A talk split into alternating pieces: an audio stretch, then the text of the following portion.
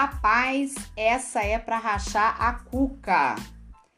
Como é que eu vou diferenciar conjunções explicativas pois e porquê das conjunções causais pois e porquê?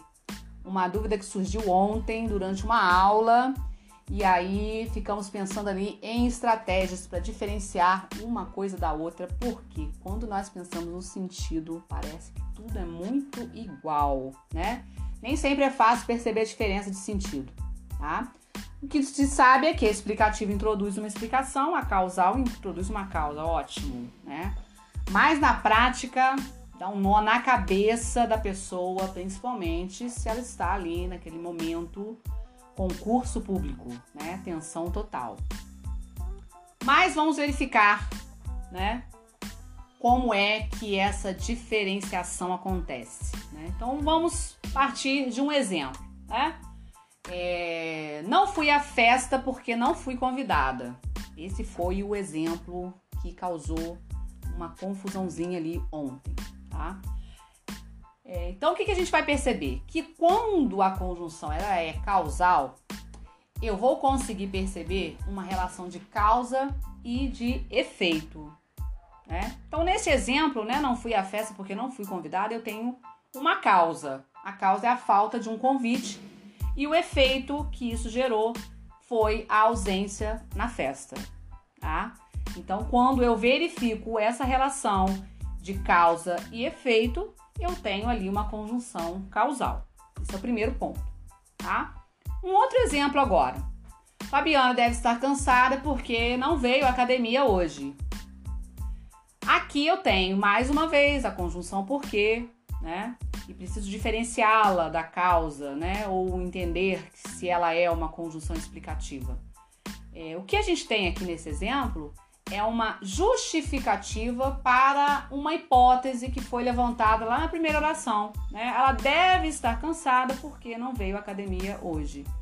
Observe aí que nós não temos uma relação de causa e efeito, né?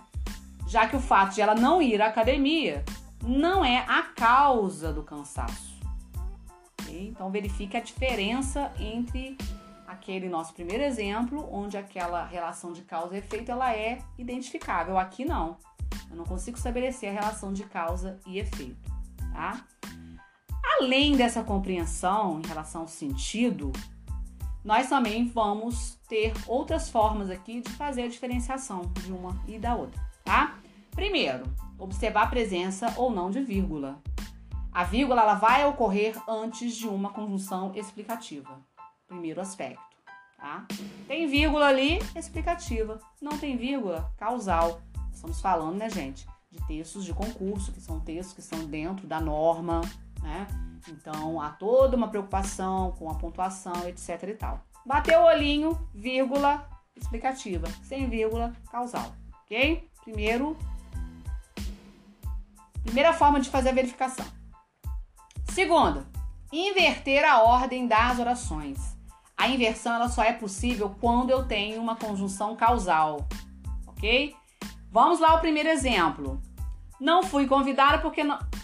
Ei, Magda. Não fui à festa porque não fui convidada. Se eu inverter a posição, eu tenho. Porque não fui convidada? Não fui à festa. Ok. Segundo exemplo.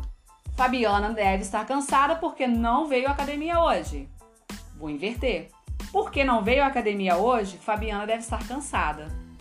Não deu certo. Porque não é uma relação de causa e efeito no segundo período. Terceiro, vamos analisar a primeira oração deste período composto, introduzido ali, né? Onde há a introdução da conjunção explicativa ou causal. Se a primeira oração indicar uma hipótese ou uma ordem, significa que a conjunção será explicativa. Fabiana deve estar cansada porque não veio à aula hoje. É uma hipótese. É explicação para algo que é hipotético. Venha depressa porque já estamos atrasados. Venha, modo imperativo, expressão de ordem. conjunção explicativa. Utilizem essas estratégias e não confunda nunca mais. O português é ou não é, minha gente? Uma lindeza. Beijo para vocês.